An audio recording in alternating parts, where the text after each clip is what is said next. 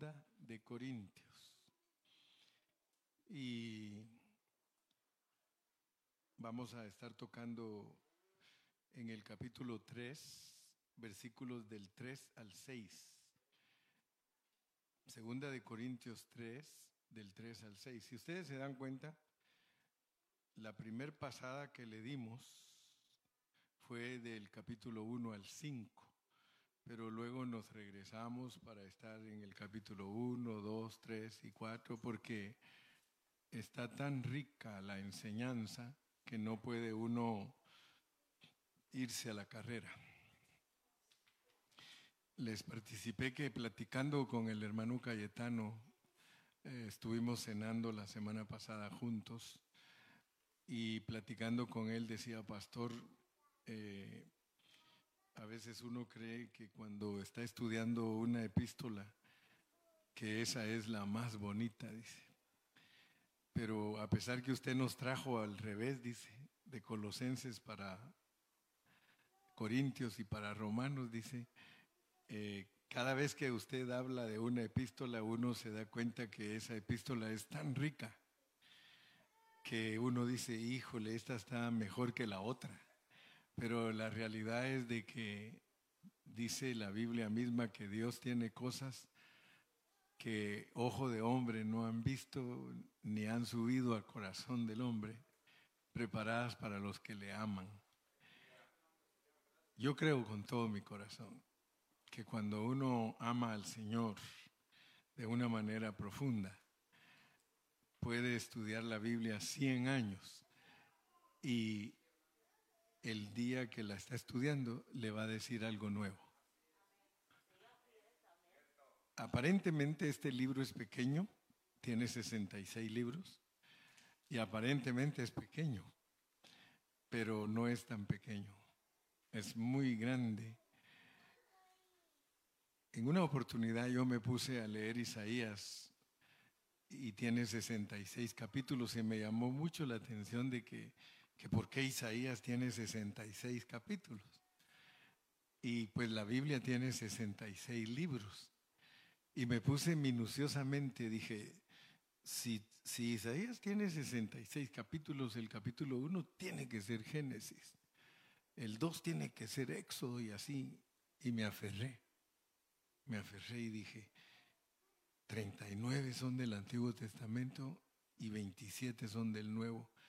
Y le empecé a buscar y de verdad que le fui encontrando. Dije, wow, aquí está Génesis. Wow, aquí está Éxodo.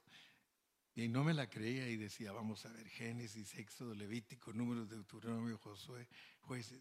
Vamos a ir a jueces, capítulo 7. Ahí está la palabra.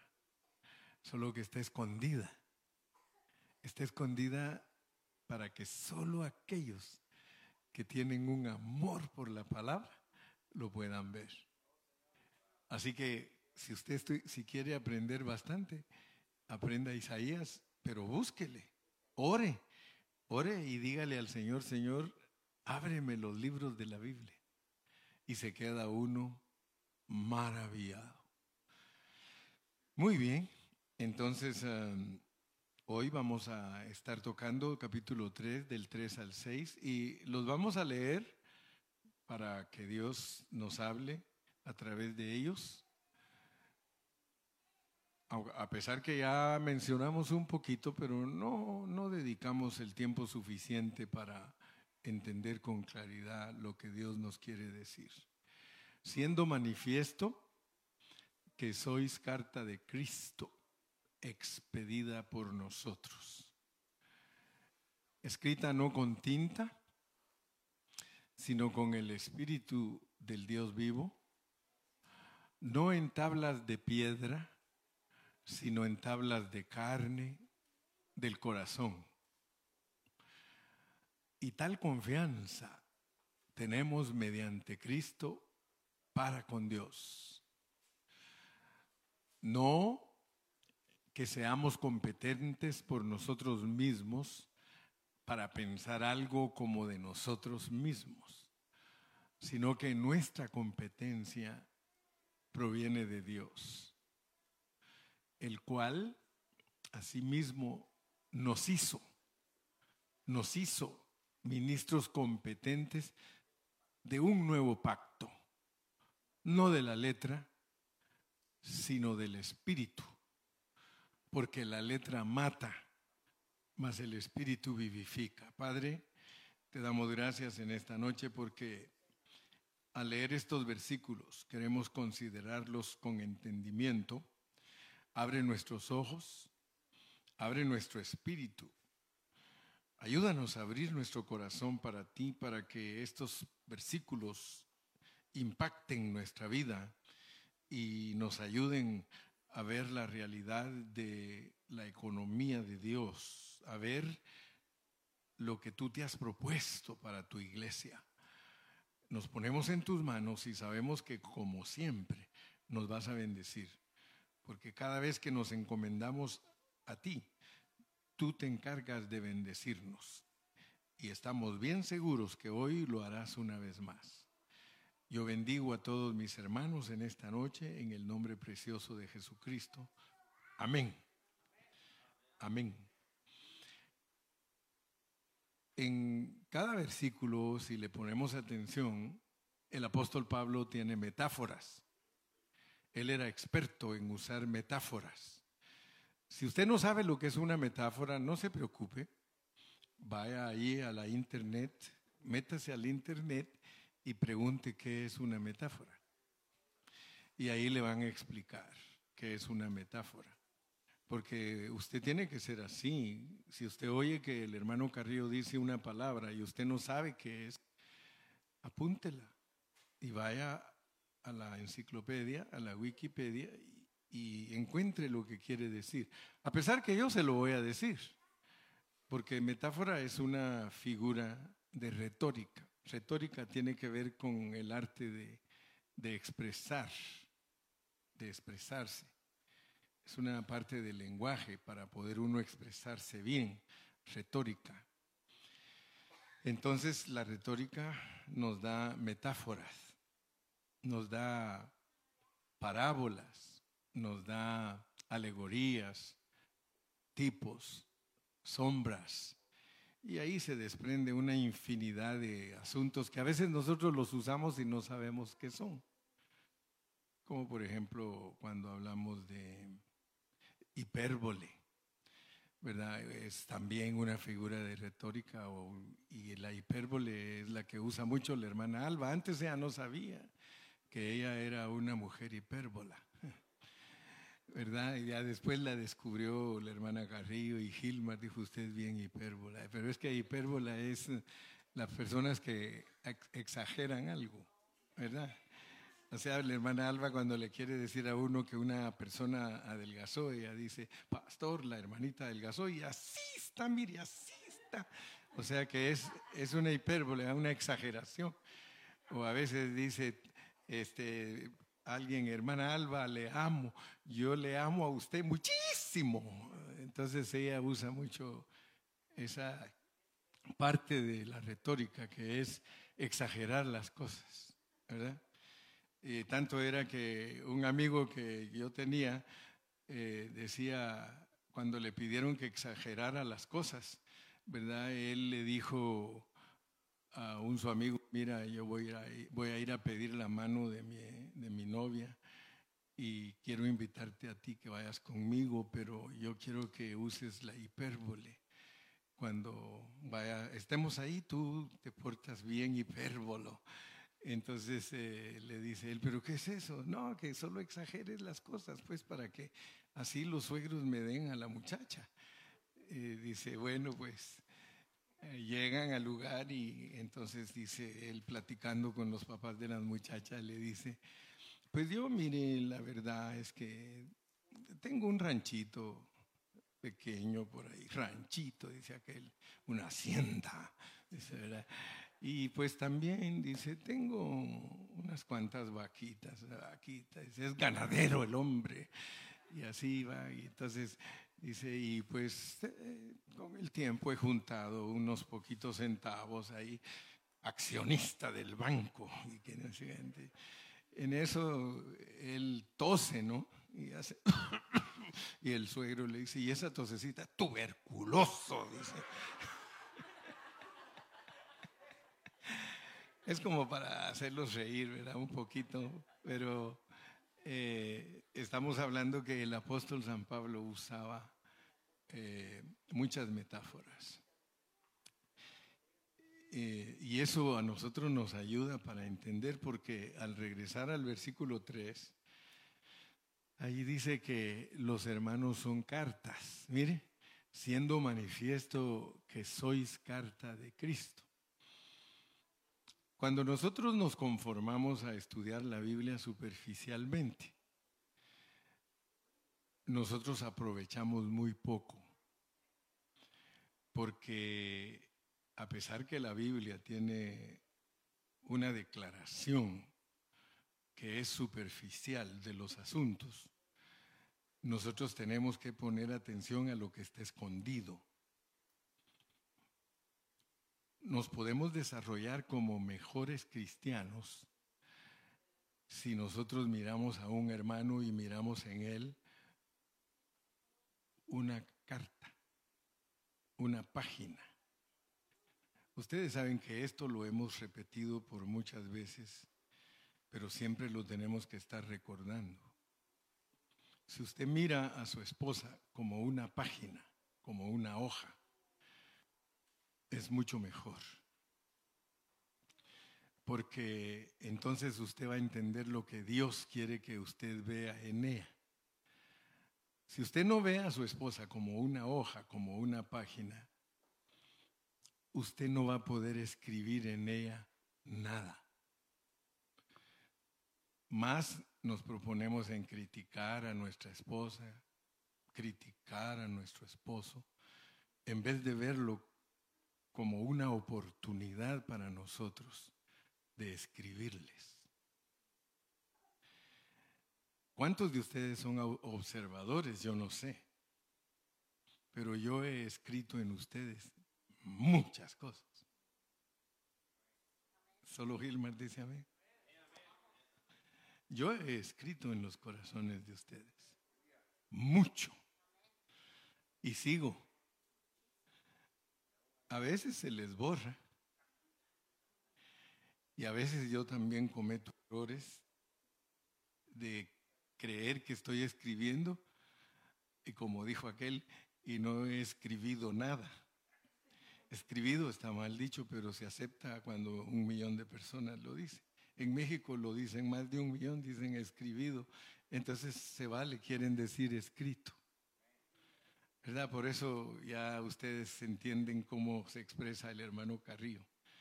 Pero yo he escrito en muchos de ustedes. En el Facebook, los hermanos me ponen ahí, cuando digo esto, ellos dicen, Hermano Gilberto, usted ha escrito muchas cosas que nosotros apreciamos y que ahora son parte de nosotros. Para mí eso es un gozo. Yo lo he expresado con otras palabras. Yo he dicho que a mí Dios me escogió para labrar los corazones de los hermanos. Pero la realidad es que ahora veo que es más profundo escribir porque dice, siendo manifiesto que sois cartas de Cristo expedidas por nosotros. El gozo más grande del hermano Carrillo, porque yo sé que hay muchos pastores, pero yo me he dado cuenta que hay muchos pastores que no escriben nada, nada.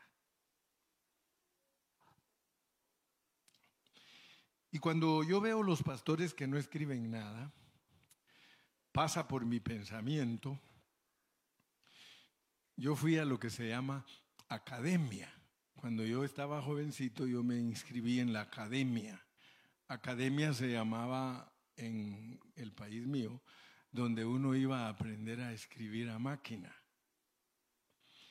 Muchos escriben a máquina, pero parecen gallinas picando, picando maíz. Eh, yo aprendí, si usted me pone a escribir, yo uso mis 10 dedos y a veces hasta me dan ganas de usar los pies. Pero yo puedo usar los 10 dedos para escribir, porque uno tiene que aprender a estar leyendo y escribiendo de una vez todo. Todo, todo lo va escribiendo uno. Entonces a mí en determinadas oportunidades me pasaba que me ponía a escribir y estaba escribiendo, escribiendo, escribiendo y ya, dije, bueno, ya copié toda esta hoja y miraba en mi hoja en la, en la máquina y nada, nada escrito. Pero es que tal vez ustedes no conocieron esas máquinas, pero aquí hay algunos que sí las conocieron. Se usaba, sí, se usaba un rollo dos, dos carretitos le daban a uno. Venían los dos carretes en un paquetito y esos venían bañados de tinta. Esa cinta, uno la ponía, los ponía los dos carretitos y al estar escribiendo la cinta iba corriendo y iban escribiendo uno. Y lo que me pasó a mí es que varias veces que ya la, ya no, la cinta ya no tenía tinta.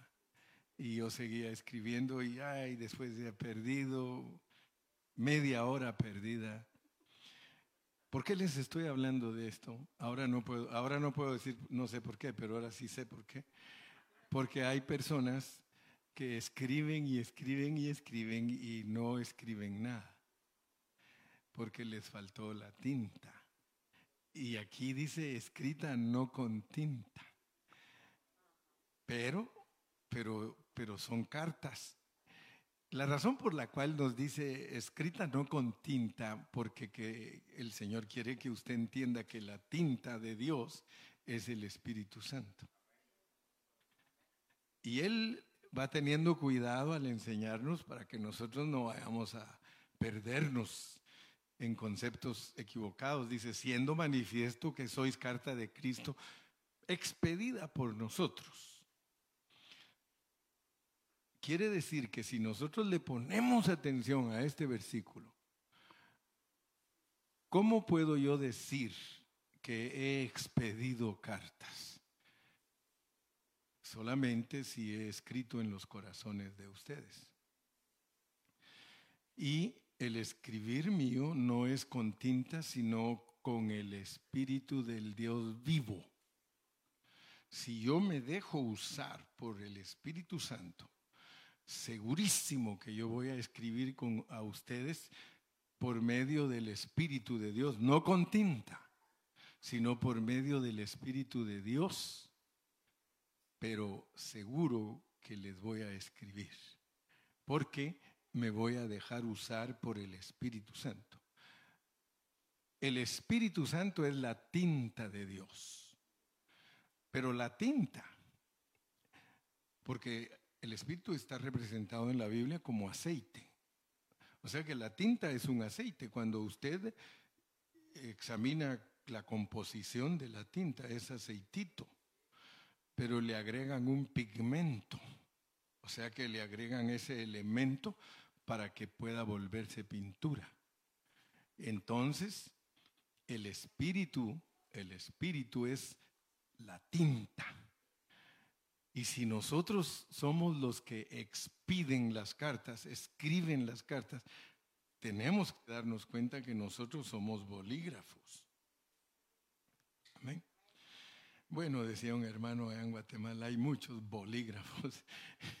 Y a Gilmar sabe lo que significa los bolígrafos. En Guatemala le dicen bolos a los muchos bolígrafos. Pero nosotros somos bolígrafos o somos la máquina. Si el espíritu es la tinta, nosotros somos la máquina, nosotros somos la pluma que Dios usa para escribir.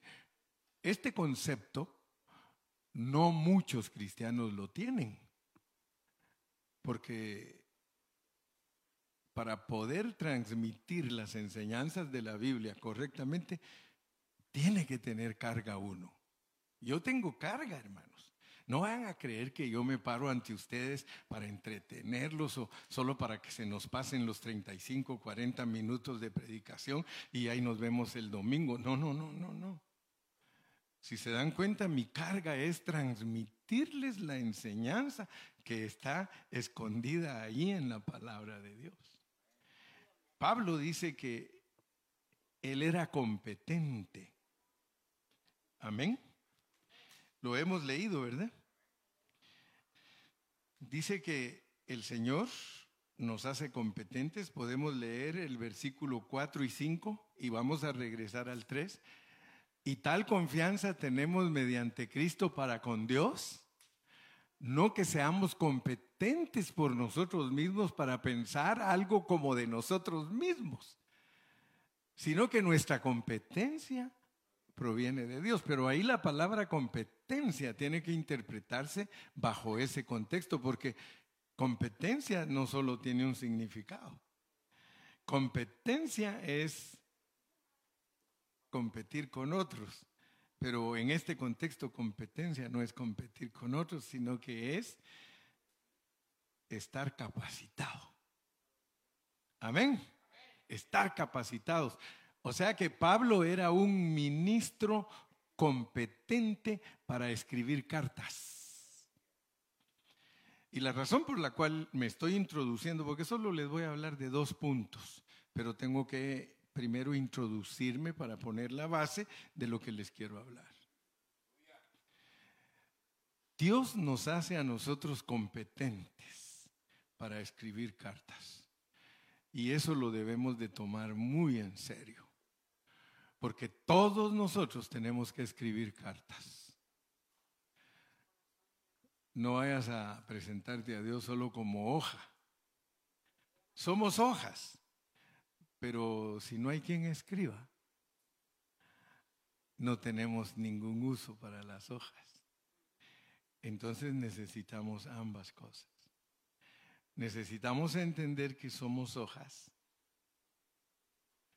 y necesitamos entender que alguien nos tiene que escribir y que nosotros también tenemos que escribir. Si somos padres de familia, nuestros hijos son hojas y tenemos que escribir en ellos. Si somos esposos, especialmente el esposo, tiene que ser alguien que sabe escribir porque lo que tú le inscribas a tu esposa, eso es lo que ella va a hacer. Hay muchos que no ponen atención en esto que estamos hablando y por eso no tienen nada inscrito en ellos. Yo les pregunto en esta noche a ustedes, ¿cuánto creen ustedes que tienen inscrito? Porque si se habla de páginas, ¿de qué tamaño es tu librito?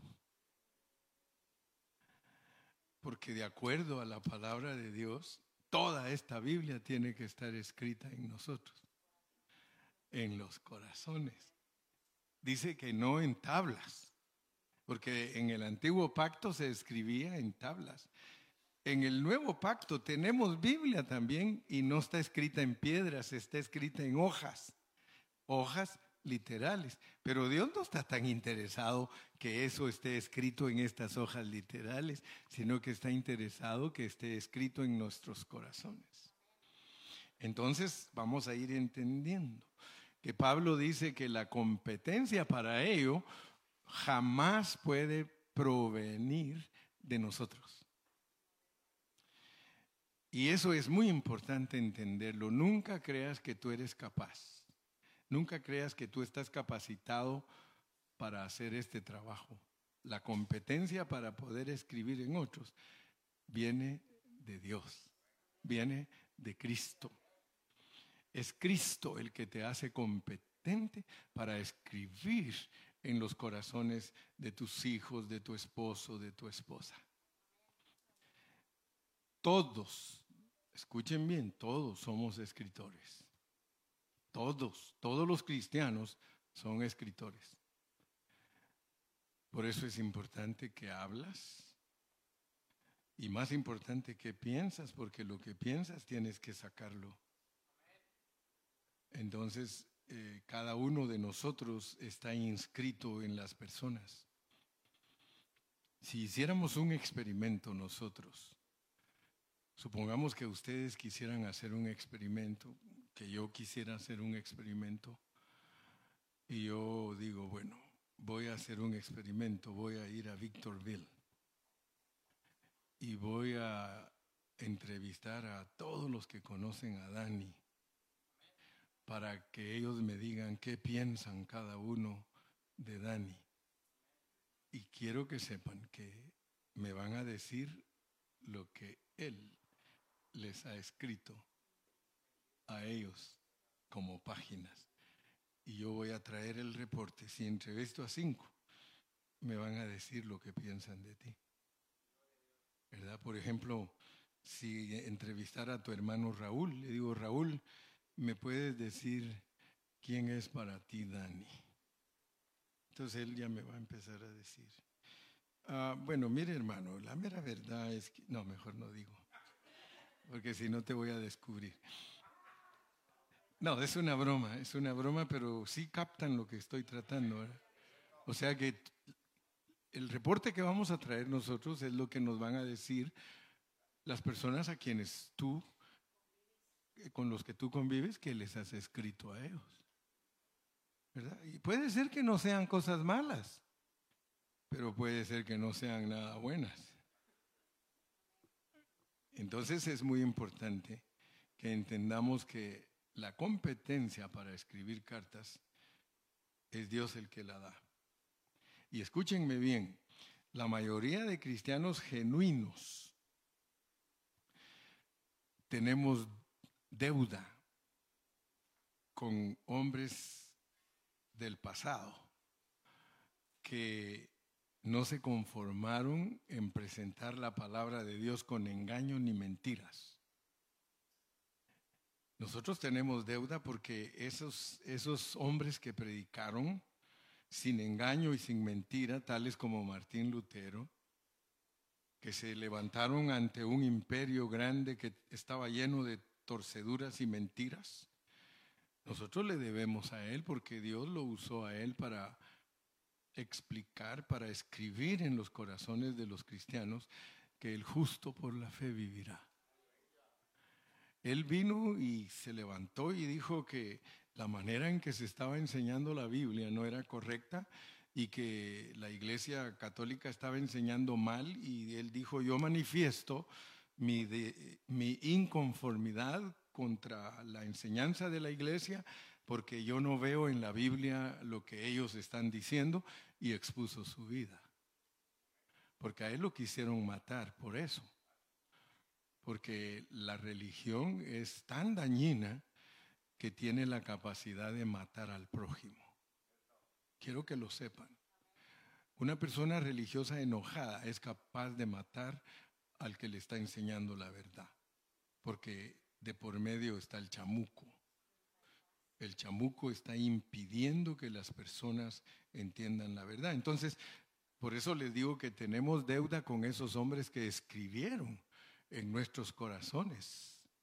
¿Sí?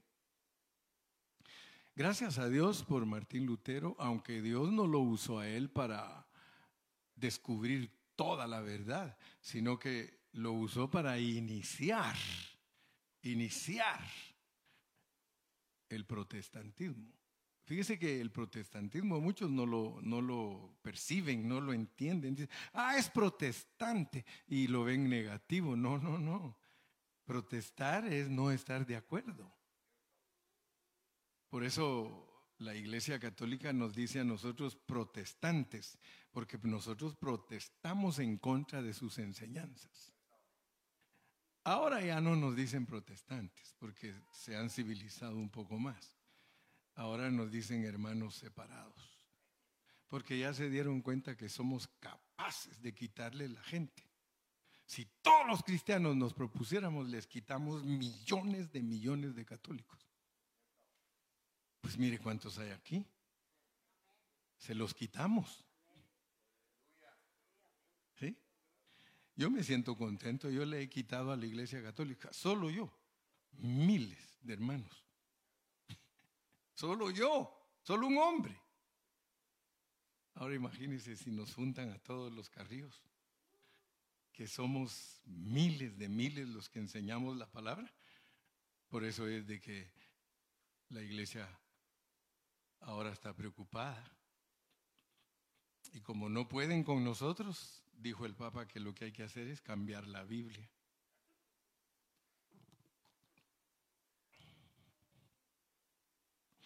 Y la gente se asusta a lo que dice el Papa, pero no hacen nada. Los curas se asustan, pero no hacen nada.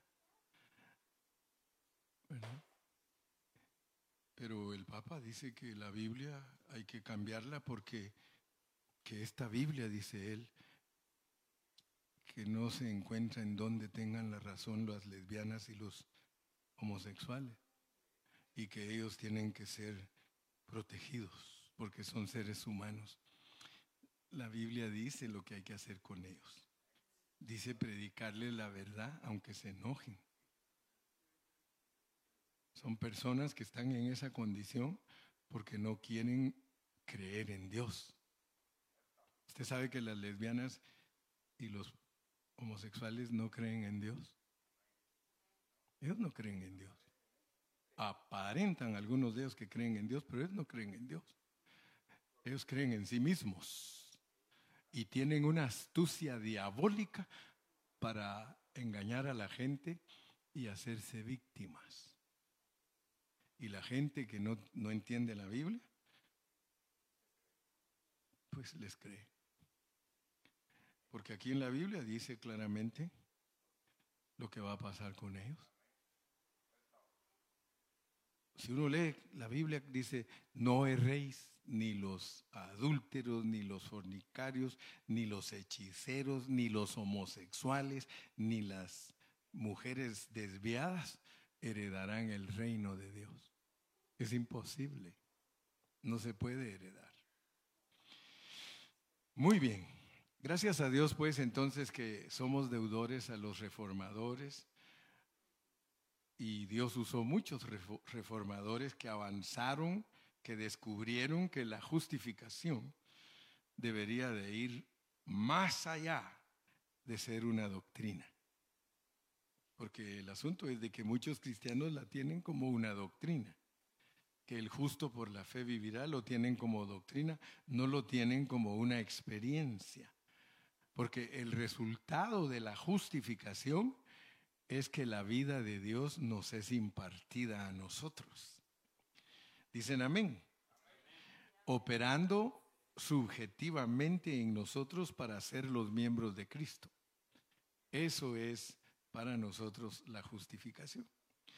Entonces, Igualmente, a través del ministerio del Nuevo Testamento, el Espíritu Santo nos hace cartas vivas para Cristo, no con tinta, sino con el Espíritu del Dios divino.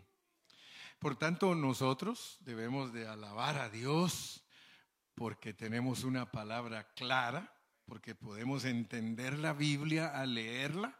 Y si ustedes se dan cuenta, la entendemos porque la leemos y la leemos y la leemos y la leemos y la estaremos leyendo mientras Dios nos dé vida. Y se dan cuenta ustedes que Dios es el que nos va revelando.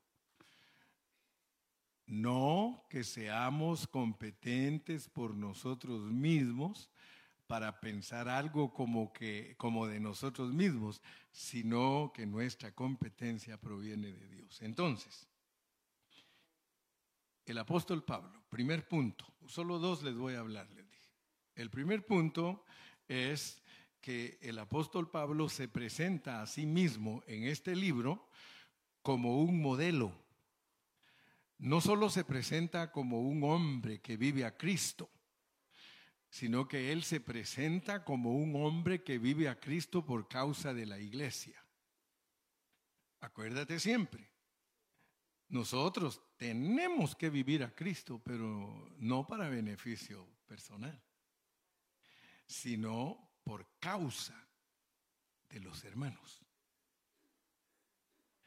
Si tú tienes el concepto de que tienes que vivir a Cristo para ser victorioso, pero no conoces cuál es la causa, entonces tú solo vas a tener el motivo. Y aquí no es importante solo el motivo, aquí es importante la causa. Entonces nosotros tenemos que saber que se debe vivir a Cristo por causa de los hermanos, por causa de la iglesia. Y eso nos da una responsabilidad más profunda. Porque entonces esto no es para tu gozo y para tu deleite y tu gusto. Porque puede ser que alguno sea cristiano por muchos años y cree que le ha costado dejar a Cristo formarse en él y que está muy corto, pero sigue corto porque no piensa en los hermanos.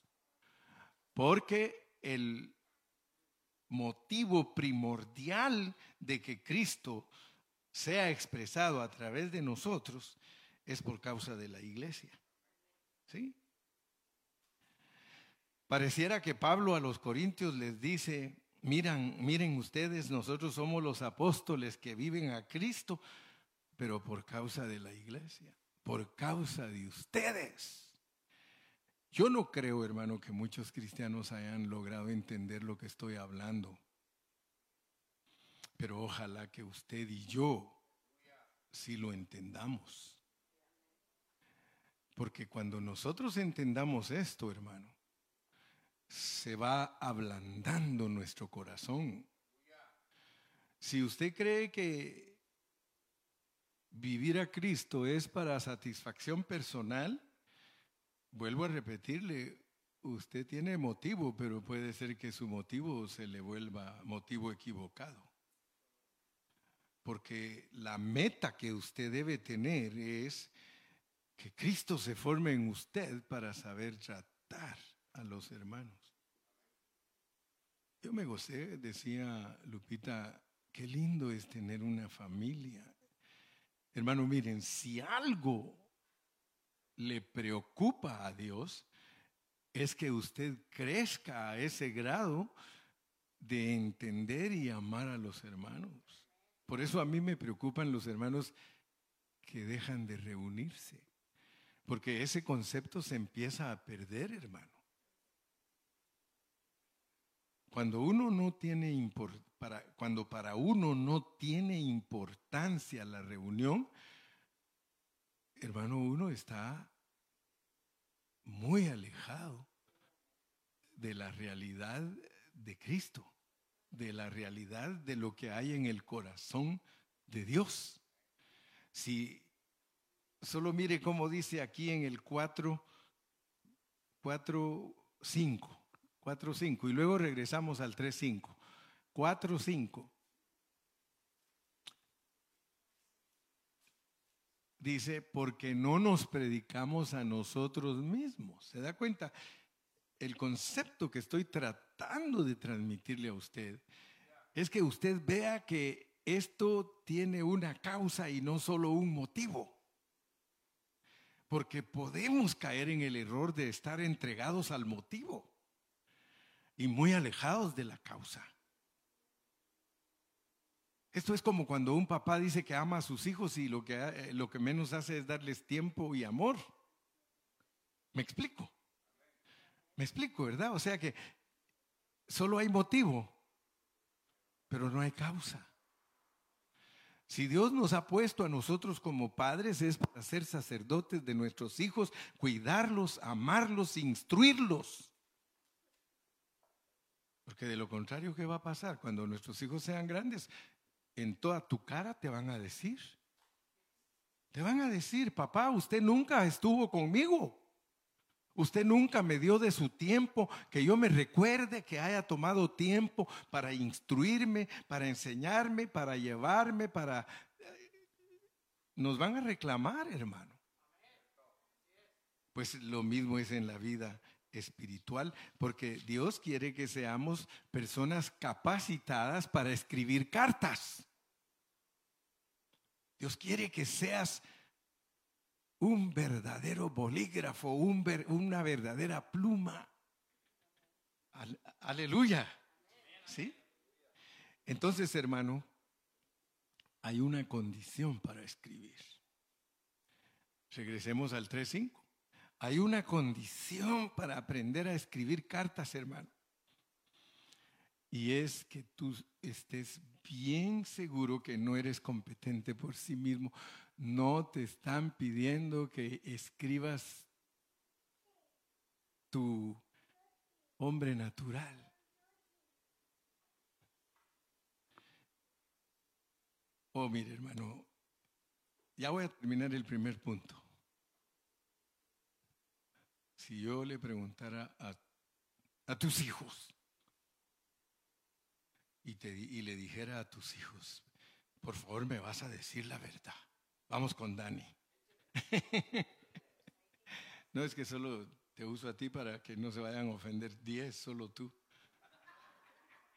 Si yo entrevistara a tus hijos y a tus hijas y les dijera, a ver tú, me vas a decir qué piensas de Dani. Segurísimo me va a empezar a decir todo. Es, es posible que me diga, pastor, pero no le vaya a decir.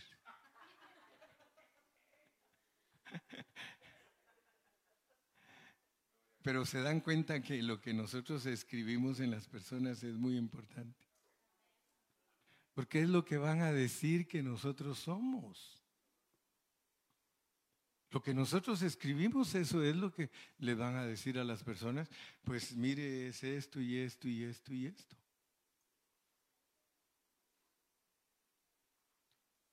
Yo miro a mi nieto Aarón y dice, ya oíste, mamá.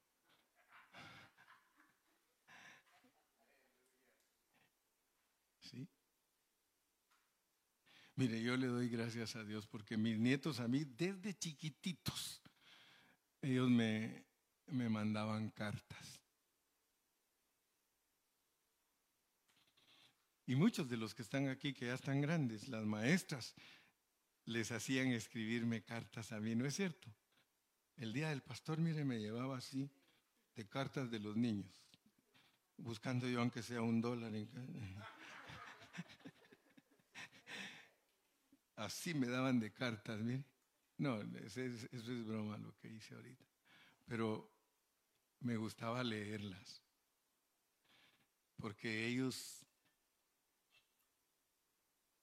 muchos de ellos pequeñitos, no saben escribir bien, pero me ponían ahí lo que sentían en su corazón.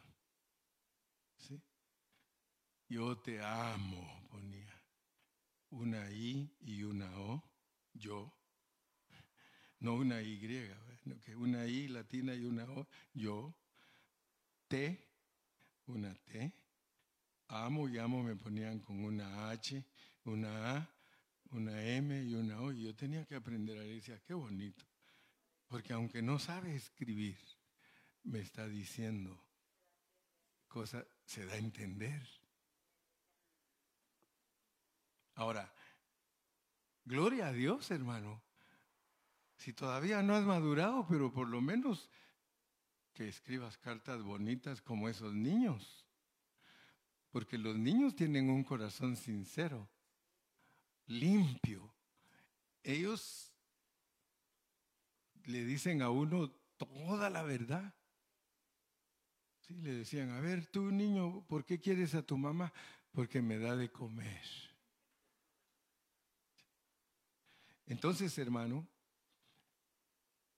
la ortografía, la ortografía en los niños no es necesaria para que nos digan las cosas. Nosotros apreciamos sus cartas, pero ya cuando uno está creciendo, hermano, ya la ortografía tiene que arreglarse. Porque si yo no tengo una buena ortografía espiritual, estoy hablando de ortografía espiritual, ¿cómo voy a escribir cartas? Si las cartas son escritas por medio del Espíritu Santo. Entonces, yo le debo de orar a Dios que me haga ministro competente. Me explico, ¿verdad? No, no estoy diciendo que si usted tiene una mala ortografía eh, en la vida real que no escriba cartas.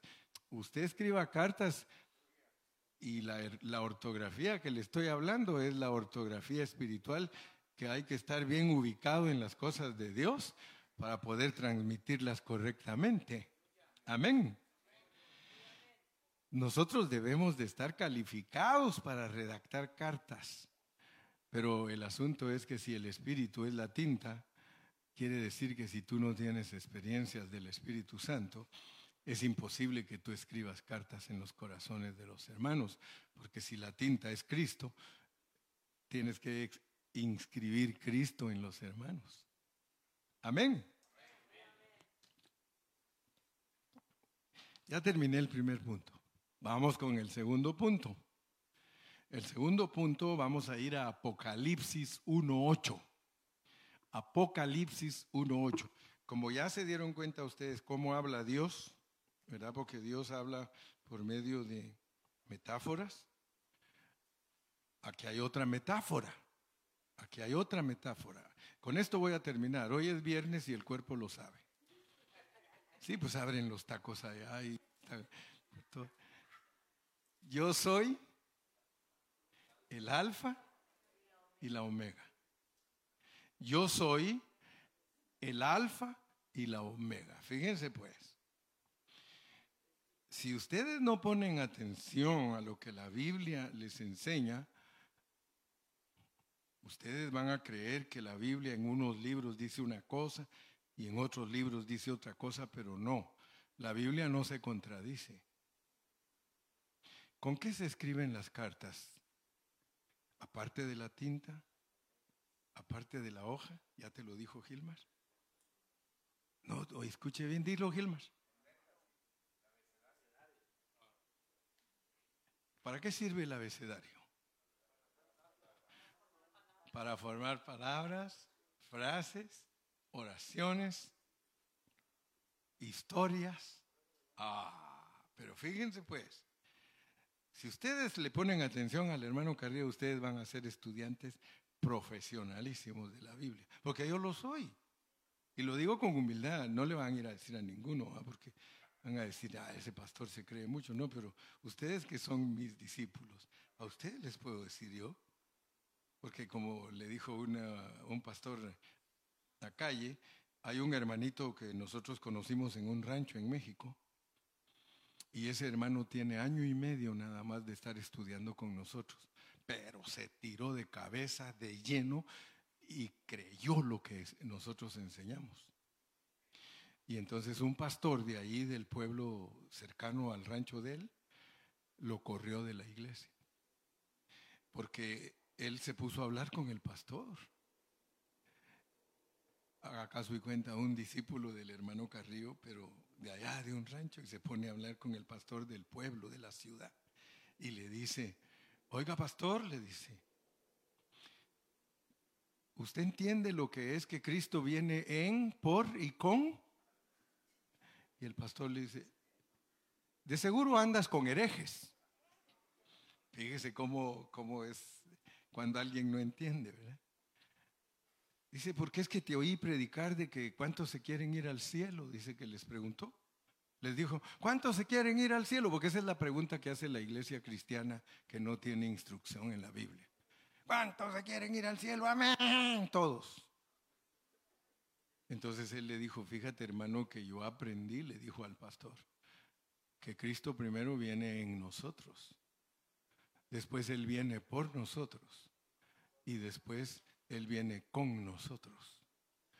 Y si tú le estás diciendo a la iglesia que cuántos se quieren ir al cielo, estás eliminando el orden divino. Fíjese, le estaba hablando así el rancherito. Estás eliminando el orden divino hermenéutico de la palabra. Ay, Señor.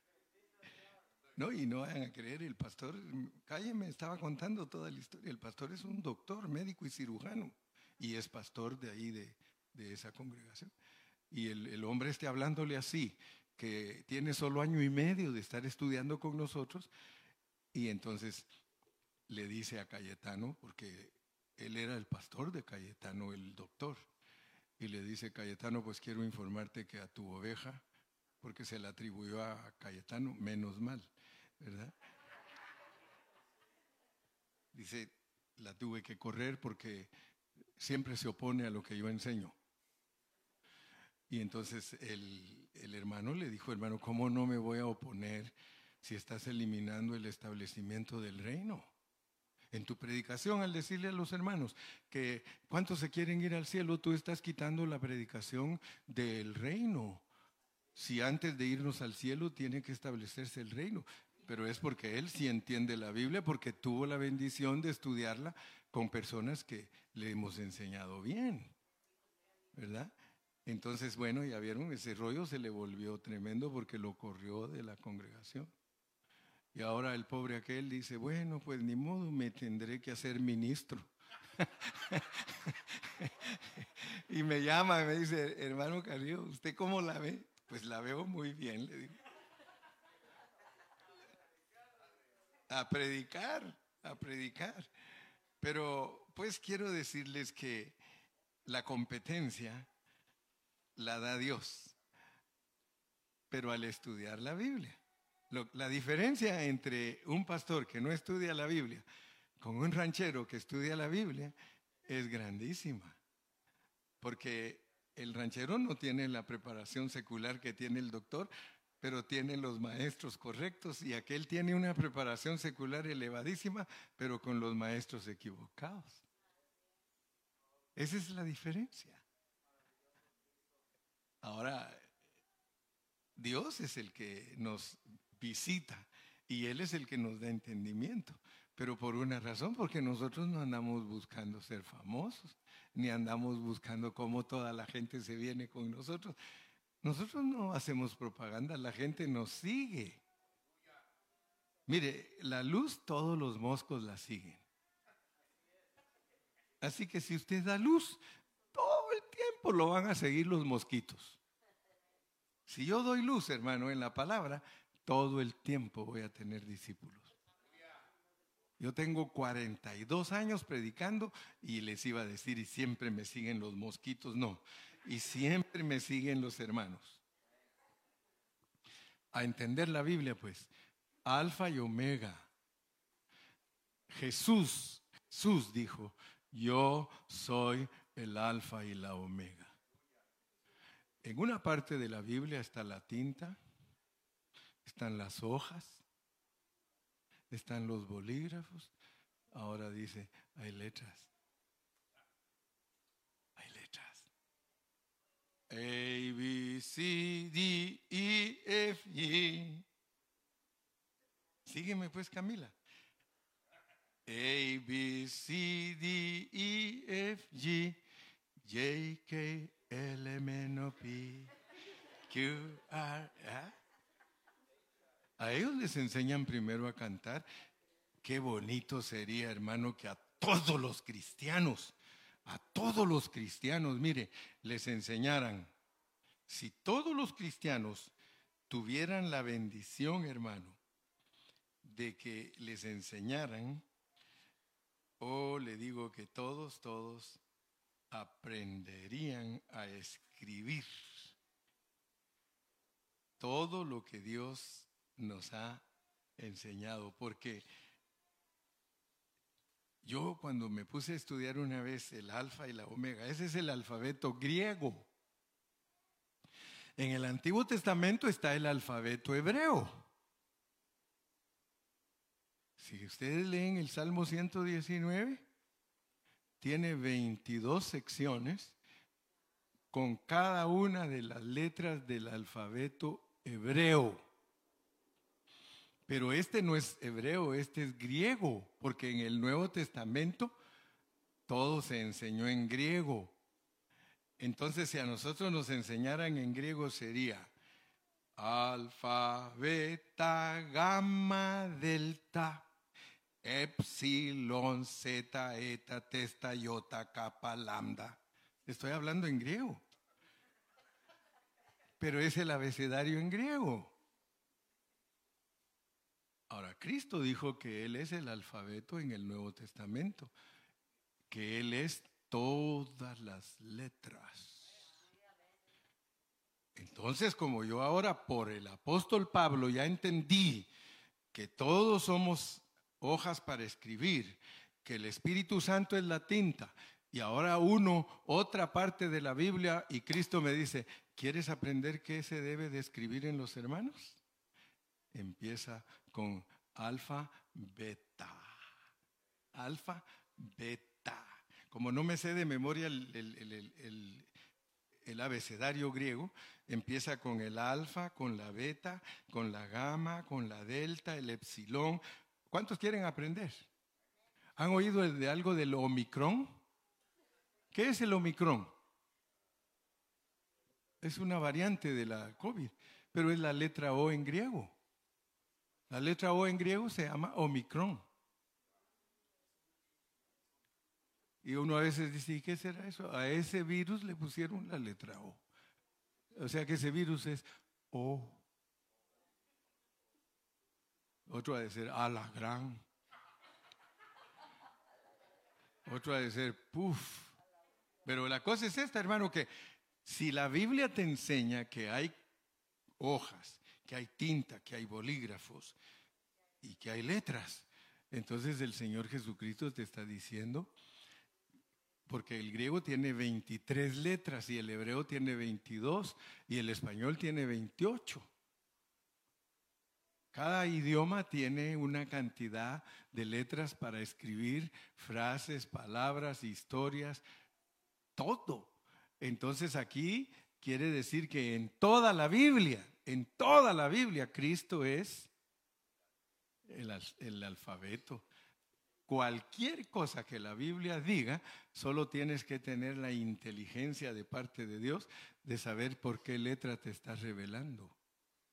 Porque el alfa yo te puedo decir con toda seguridad que es tu redención. Es la primera parte de tu salvación, lo que Cristo es como alfa. Tú puedes aplicarle, tú puedes decir, oh Señor, eres mi alfa. Le estás diciendo, eres mi redención, eres mi perdón, eres mi lavamiento, eres... Uf. Y así le dices, eres mi beta. Ahí ya le estás diciendo, eres mi transformación, eres, oh Señor Jesús, mi santificación. Solo con que le alabes, ¿sabes que Él entiende cuando tú vienes a Él y le dices, beta, beta, beta, beta. Con solo que le dijeras diez veces beta, el Señor va a decirte, I know what you say. Ya sé lo que estás diciendo. Ay, hermano, y si les dijera cuál es la última letra del alfabeto griego, la última es la omega. Alfa y omega. Entre el alfa y la omega hay 21, 21 experiencias de Cristo que tú puedes tener. Así que ya no veas el omicron como solo algo negativo. El omicron es la O. Cuando ya vayas por la O, si tú supieras para qué sirven los virus, ¿para qué sirven los virus? A ver, ¿quién sabe? Para fortalecer el sistema inmunológico de las personas. Así que si alguien dice que Cristo es Omicron, pareciera negativo, pero es como la quimioterapia que es negativa, pero da vida. Qué tremendo, hermano. Ojalá un día Dios me permitiera escribir un libro de las 23 experiencias del alfabeto Cristo. Ya las escribí en hebreo. Hay un folletito que yo les escribí a los jóvenes en una de dosis. No sé cuántos fueron conmigo. ¿Te acuerdas, Ivan, que les escribí un folletito del alfabeto hebreo? Salmo 119. Solo con ese salmo escribí un folletito de unas ocho lecciones. Búscalo por allá de andar escondido. Porque como yo no vendo los libros, yo los preparo para el que fue a estudiar ese día. Y si alguien quiere encontrar, tiene que buscar. A veces me pregunta, hermano, ¿usted dijo que escribió? Sí, le digo, búscalo. Llama a Cayetano, llama a Agustín, pregunta a Luchito, de los pastores que tienen 40 años de estudiar conmigo, pregúntales y tal vez, tal vez les caes bien y te los regalan. Sí, porque una vez me dijo un día un hermano, dijo, hermano, ya le hablé a Luchito y no me lo quiere dar. Y le digo, Luchito, ¿y tú por qué no le dices? No, si viera cómo es ese hermano. Ya sé que se lo voy a dar y ahí va a andar si siempre anda hablando mal de nosotros. Bueno, si tú lo quieres castigar, pues es cosa tuya, le digo. Pero esa es la realidad, que el, que busca, encuentra. Te tocad y se os abrirá.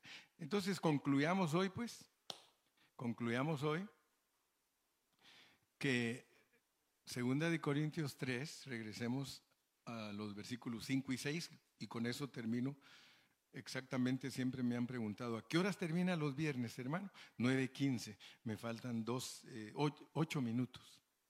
Siete, ¿verdad? Me faltan siete y, no los voy a usar todos porque ya, ya terminé. Segunda de Corintios 3, 5 y 6. Segunda de Corintios 3, 5 y 6.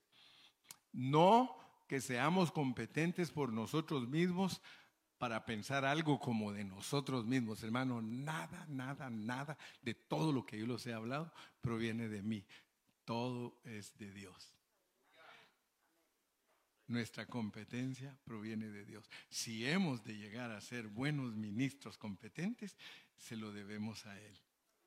Y solo por la misericordia de Él, porque nosotros no merecemos, hermano. Yo no merezco nada. Sin embargo, el Señor ha sido tan bueno conmigo. ¿Por qué? Porque yo le doy la honra y la gloria a Él. Señor, todo lo que tú me has enseñado, yo les he dicho a ellos que lo he recibido de ti y yo no soy competente en mi hombre natural. La competencia viene de ti, que eres el Espíritu en mí. Gracias porque eres el Espíritu en, mí. Y este es el elemento que nosotros debemos de usar al escribir las cartas. Porque de lo contrario, nos va a pasar lo que dice Pablo en el capítulo 3 y versículo 1. Dice en el 3.1, comenzamos otra vez a, a recomendarnos a nosotros mismos. O tenemos necesidad, como algunos, de cartas de recomendación para vosotros o de recomendación de vosotros. Se da cuenta que Pablo decía, esto no necesita de carta de recomendación de hombres. El que nos da la competencia es Dios. No necesitamos que alguien diga que somos ministros, hermano. Pero que Dios lo diga, eso sí lo necesitamos. Yo necesito que Dios diga que soy su ministro. Pero que otros lo digan, que otros me reconozcan. Hermano, entonces no sería siervo de Cristo, dice Pablo. Si, andamos buscando la honra de los hombres, entonces ya no somos ministros de Cristo. Pero nosotros no buscamos honra de hombres, nosotros buscamos ser aprobados por Dios. Y si Dios nos aprueba, hermano, por eso yo les digo, oren para que Dios me apruebe. Oren para que Dios me apruebe. Y yo oro para que Dios te apruebe a ti. Ponte de pie en esta noche.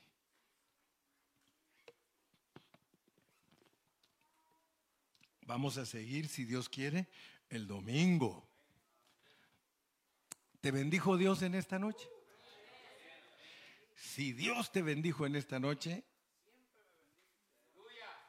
cierra tus ojos y le vamos a dar muchas gracias a Dios.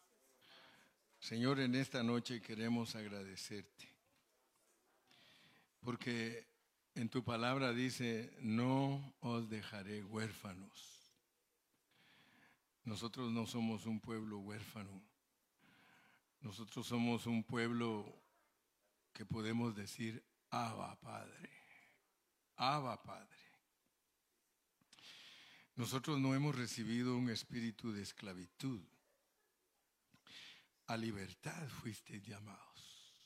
Y por eso te damos gracias porque tenemos la libertad de tu Espíritu Santo.